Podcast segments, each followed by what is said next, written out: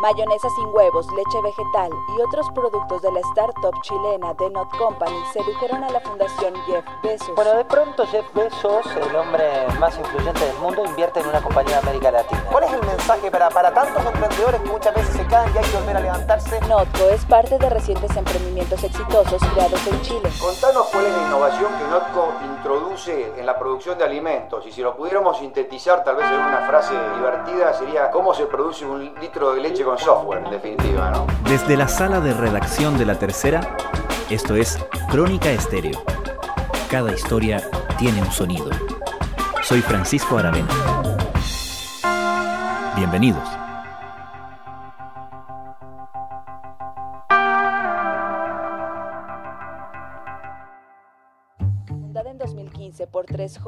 Usa una fórmula que combina unos mil tipos de vegetales, logrando un producto que, argumentan, es más sustentable y saludable que sus versiones tradicionales. Es además una alternativa La noticia se dejó caer como un cuento de hadas materializado en medio de las tribulaciones y pesadillas de la economía de la pandemia. La startup chilena Notco logró recaudar 235 millones de dólares en su última ronda de inversión, valorándose en 1.500 millones de dólares. Oficialmente, el emprendimiento iniciado en la comuna de Macul, en Santiago de Chile, es un unicornio, como se denomina en el planeta del emprendimiento, a aquellas startups que superan los mil millones de dólares en su avalúo. Con presencia en Chile, Argentina y Brasil, la valorización de la empresa ronda los 300 millones de dólares.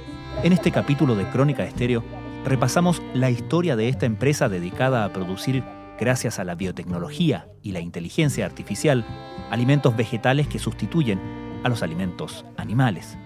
Además, en la segunda parte, conversamos con un experto en Silicon Valley para saber cuáles son los principales desafíos para una empresa que llega a este nivel. Primero, la historia. Para conocer un poco la historia del inicio de Notco, o como era su nombre original, The Not Company, hay que entender también la historia de Matías Muchnik, el CEO de esta empresa. Daniel Fajardo es editor de Pulso de La Tercera. Era una persona con bastantes contactos, eh, estudió ingeniería comercial en la Universidad de Chile y siempre le picó este bichito del emprendimiento. De hecho, él se fue a estudiar a Estados Unidos a la Universidad de Berkeley y de Harvard y en esta última hizo estudios específicamente de emprendimiento, sobre cómo emprender. Entonces siempre estuvo buscando algún área que fuera interesante con esta mirada global. Él pasó por algunas empresas aquí en Chile también, como JP Morgan, y en un momento decide emprender, ve que hay una oportunidad en todo lo que es esta tendencia a los alimentos más saludables, que trata de evitar el sacrificio animal, y, y aquí viene lo, lo clave porque se junta con dos personas más que hacen como este triunvirato perfecto para, para Not Company. Uno, que es Pablo Zamora, que era bioquímico, ¿no es cierto? Que es bioquímico y doctor en biotecnología. Él ya no está, es de los fundadores, pero ya no está como socio de la empresa. Y además con Karin Pichara, que es doctor en ciencias de la computación, investigador en astrofísica y que tenía un montón de experiencia en todo lo que era la inteligencia artificial, los datos, el, el machine learning, que, que se llama que este aprendizaje de máquina.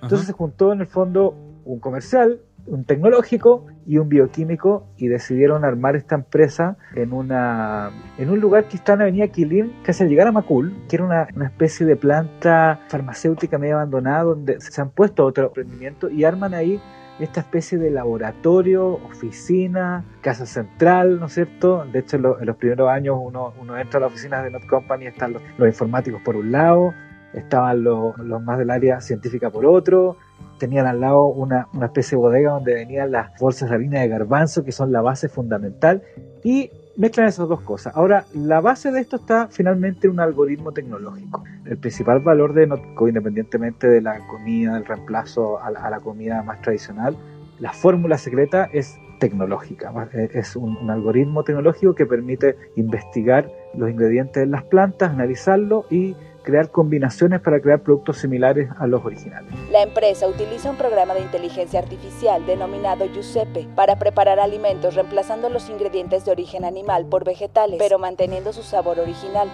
Y así nace Notco con un presupuesto inicial de ellos mismos de 250 mil dólares. Rápidamente estos tres personajes eh, empiezan a, a interesar a, a, más inversionistas, ¿no es cierto? Logran en dos años un, levantar 3 millones de dólares y visualizarse, siempre desde el principio se visualizaron en el ambiente, digamos, de Venture Capital de Estados Unidos. Y luego empiezan a generar todas estas rondas de inversión, con mucho marketing también, una estrategia de marketing bastante buena. El nombre, Not eh, Company, Not Mayo, Not Milk también hay un factor comunicacional y marketing súper importante.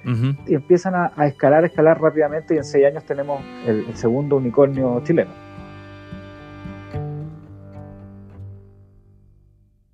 ¿Cuáles son los momentos de su desarrollo, de su crecimiento que marcan la diferencia, que les, hacen dar el salto?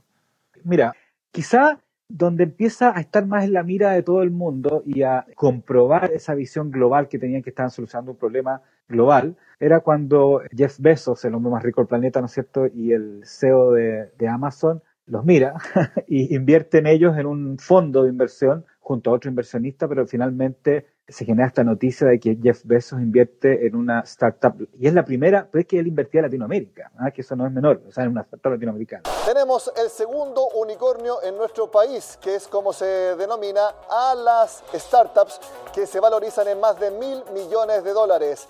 Antes fue Corner Shop y hoy, hace escasos minutos... Y eso, digamos, los catapulta en dos aspectos. Uno, en una visualización mucho más fuerte el mundo de los inversionistas y los catapulta a la entrada a Estados Unidos. Ese momentum que fue en marzo del 2019 eh, es súper, súper importante para ellos y, podríamos decir que delante y el después. ¿Cuál es el detalle de la noticia? Notco se valoriza en 1.500 millones de dólares luego de cerrar una nueva ronda de financiamiento. También ha sido fuerte por un tema de diseño, de marketing y porque hay un tema fundamental que es otro secreto de esta receta, digamos, es que ellos apuntan a un producto sustentable que hoy día está muy con los tiempos, digamos, especialmente con la pandemia que aumentó más este interés por la sustentabilidad. De modo que el producto que están desarrollando conecta con los tiempos, conecta con lo que están buscando no solamente los consumidores, sino que también me imagino que los inversionistas buscando un producto con futuro en ese sentido también, ¿no?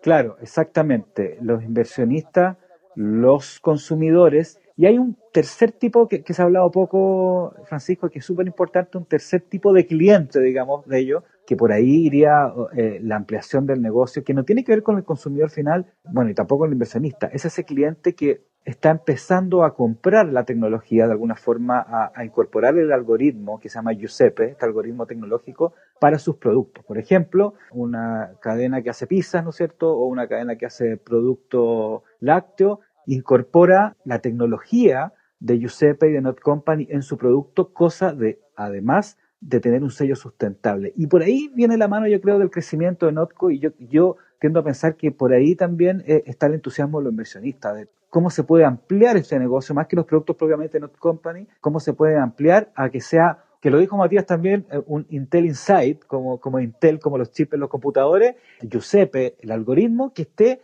en un montón de productos con ese sello de Notco, con ese sello sustentable y por ahí está el crecimiento del negocio en realidad. Giuseppe es, es un algoritmo de inteligencia artificial que es parte de una serie de tecnologías que se han desarrollado en la compañía que permite a un equipo de investigación y desarrollo eh, en la interacción con este sistema poder acelerar los tiempos de, eh, para poder encontrar fórmulas que contengan eh, ingredientes vegetales que puedan en su combinación reemplazar a los animales. Daniel Fajardo, muchas gracias. Gracias a ti. Pero el valor que tiene es poder eh, acelerar y aumentar la exactitud de los desarrollos como en ninguna otra parte del mundo. Estás escuchando Crónica Estéreo. Cada historia tiene un sonido. Con una marca que creemos que es atractiva y con productos que, creemos que son capaces de deleitar, que realmente tiene valor y despierta el interés de grupos de, de inversión que a veces llaman la, la atención. ¿Qué significa que una startup llegue a ser un unicornio? Conversamos con Fernando Franco, quien es director ejecutivo de Puente Labs en San Francisco. Es una compañía dedicada a conectar los ecosistemas de emprendimiento de Silicon Valley con América Latina. Además, Fernando Franco es fundador de Tercos Media y es productor y co-conductor del podcast El Valle de los Tercos sobre las aventuras y desventuras de los emprendedores latinos en Silicon Valley. Un unicornio es una empresa privada que tiene inversión de capital de riesgo y que está evaluada en un billón de dólares o más. Es decir, mil millones de dólares en, latino. Exacto, mil millones de dólares. ¿Y qué tan difícil, qué tan frecuente es que una startup latina llegue a ese nivel? Pues mira, el concepto de unicornio empezó más o menos en el 2013. En aquel entonces, bajo las condiciones iniciales, creo que había 39 empresas que se les podía catalogar como unicornio. Después se fue expandiendo la geografía, los mercados, los números y ahorita tenemos más o menos entre 500 y 600 empresas que están catalogadas como unicornio. Históricamente en Latinoamérica había habido muy pocas empresas que alcanzaran ese, ese nivel, pero ahora lo estamos viendo mucho más seguido. O sea, hay un boom realmente de empresas de tecnología de América Latina que están alcanzando ese nivel. Tenemos empresas como Bitso, como Kavak, The Local, la de ayer, ¿no? Que fue Notco. Entonces, te podría decir extremadamente difícil, pero si estás leyendo las noticias de hoy en día, parece que es muy fácil. pero no es el caso. O sea, incluso eh, vi una estadística hace poco en TechCrunch que cada tres días estaba surgiendo una empresa unicornio. Entonces, creo que si ves la prensa, insisto, parece que es sencillo, pero son, es un club muy, muy pequeño. Y si consideramos, Francisco, que nada más una de diez empresas, startups, sobreviven, imagínate qué tan difícil entonces es llegar a ser un unicornio. Y una vez que se llega a ese nivel, ¿qué es lo más desafiante? O dicho de otra manera, ¿cómo mueren los unicornios? Mira, creo que lo principal es perder el enfoque. Yo una vez este, tuve una conversación con un emprendedor que decía que los startups morían no por asesinato, sino por suicidio. Y es la verdad, normalmente las empresas mueren y fracasan por elementos y factores hacia adentro de la empresa. En el caso de unicornios, creo que la falta de enfoque, perder el enfoque, es el motivo principal por el cual pueden perder ese estatus de unicornio. Y hay casos, y me viene uno a la mente, para mí el más relevante, porque yo era súper fan de la empresa, no solamente fan, era cliente de la empresa y era parte cheerleader, era, era hincha de la, empresa y a todo mundo yo le lo invitaba a que probara los productos y, hablaba mucho de la empresa. Y esa empresa era Evernote. Hmm. No sé si recuerdas esa empresa que era como una extensión de tu cerebro para poder guardar todo aquello que, que tu cerebro no tuviera la capacidad, entre comillas, que lo pudieras guardar en una nube. Y esa empresa, yo llegué a Silicon Valley en el 2011, en el 2012 tenían su mega conferencia, así como el F8 de Facebook y, Google tiene su evento y Apple también su evento anual. Bueno, Evernote en aquel entonces, Unicornio, tenía su evento anual en San Francisco. Y recuerdo que fui al evento y ahí fue el principio del final. Eh, llego al evento, o sea, miles de personas, y el CEO sale y empieza a hablar acerca de la nueva línea de medias sea, calcetines que había sacado la empresa y luego unos backpacks también, muy bonitos por cierto, yo compré uno, unos backpacks que sacaron, o sea, y no estaban hablando que, del problema que resolvía la empresa, del producto. No estaban hablando de cómo estaban mejorando el producto, qué nuevos alcances, nada. Y todo el mundo aplaudiendo y yo también como que estaba aplaudiendo, pero en realidad volteando a los lados a ver si alguien más tenía la misma reacción de horror que yo tenía de que estaba hablando de medias, el CEO de una empresa de unicornio. No es sorpresa que la empresa tres años después perdió ese estatus de unicornio y fue uno de los casos más sonados. Entonces, con ese ejemplo específico, mm. te puedo decir que la falta de enfoque de entender a tu cliente las necesidades es lo más peligroso para un unicornio. ¿Cuáles son, dirías tú, o se pueden eh, resumir o generalizar, eh, si tú tuvieras que mencionar los principales obstáculos que enfrenta un emprendedor hispano en el entorno de negocios eh, de Estados Unidos, de Silicon Valley? Eso ha evolucionado mucho. Yo cuando llegué en el 2011 a Silicon Valley te puedo decir que los problemas eran unos y ahorita en el 2021 son otros. En el 2011 yo te hubiera dicho que había mucho miedo, mucha reserva por parte de inversionistas de Silicon Valley en invertir y arriesgarse en emprendedores hispanos. Sin embargo, ese miedo poco a poco se ha ido perdiendo y se ha ido perdiendo porque ha habido más y mejores resultados de emprendedores hispanos en el mercado. Entonces, eso quiere decir que el nivel de riesgo para inversionistas va bajando, el nivel de confianza va aumentando y entonces por eso estamos viendo más y más y más inversión que está saliendo de Estados Unidos, Silicon Valley específicamente, para empresas de América Latina.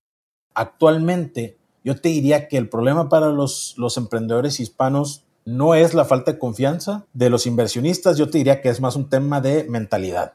Todavía hay un problema de mentalidad y hace poco estaba hablando con una inversionista que tiene un fondo muy enfocado a, emprendedores que estén creando empresas fuera de, Estados Unidos y decía que específicamente para Latinoamérica lo que veía como la debilidad más grande era no pensar en grande, hmm. no pensar que podías tener un dominio global con tu producto o servicio, pensar en chiquito. ¿Cuál es el mejor elogio que alguien podría decir de Notco? No está nada mal. Nada mal porque respetamos a los animales.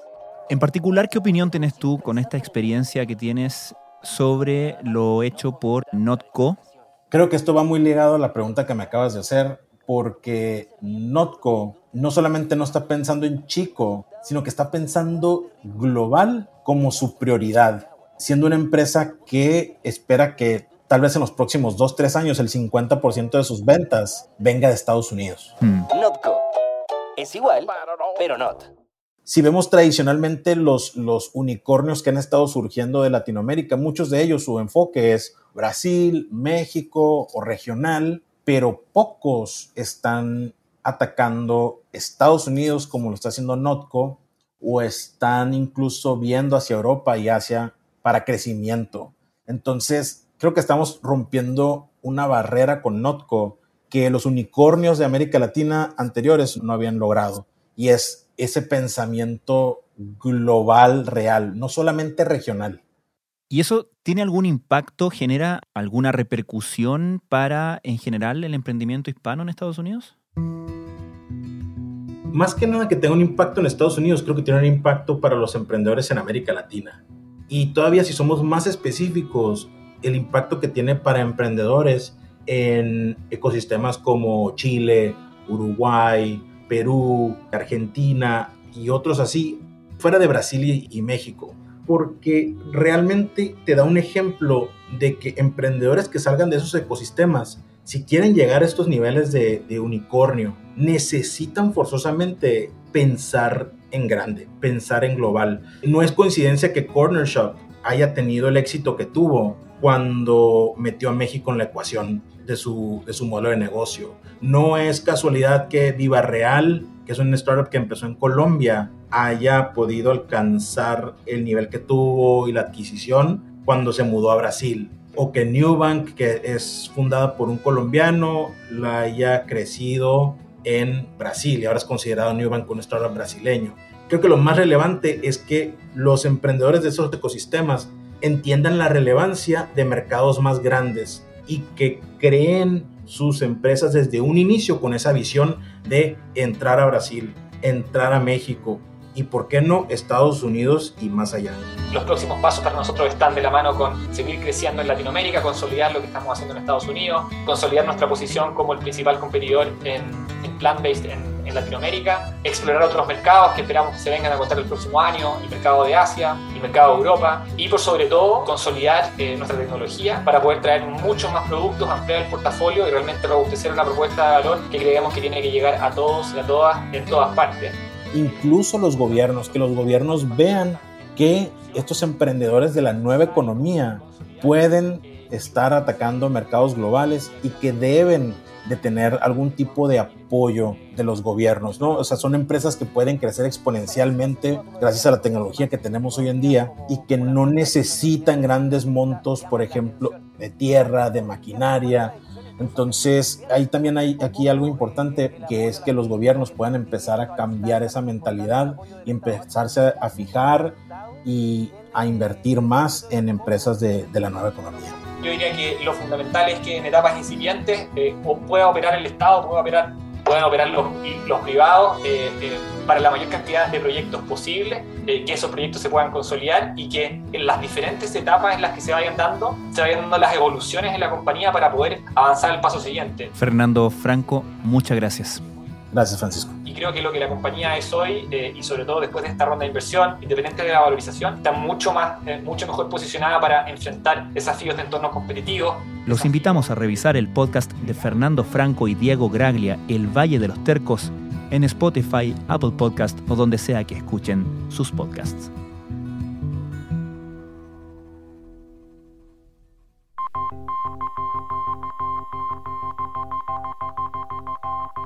Crónica Estéreo es un podcast de la tercera. La producción es de Rodrigo Álvarez y la edición de quien les habla, Francisco Aravena. La postproducción de audio es de Michel Pobletti. Nuestro tema principal es Hawaiian Silky de Sola Rosa, gentileza de Way Up Records. Nos encontramos pronto en una nueva edición de Crónica Estéreo.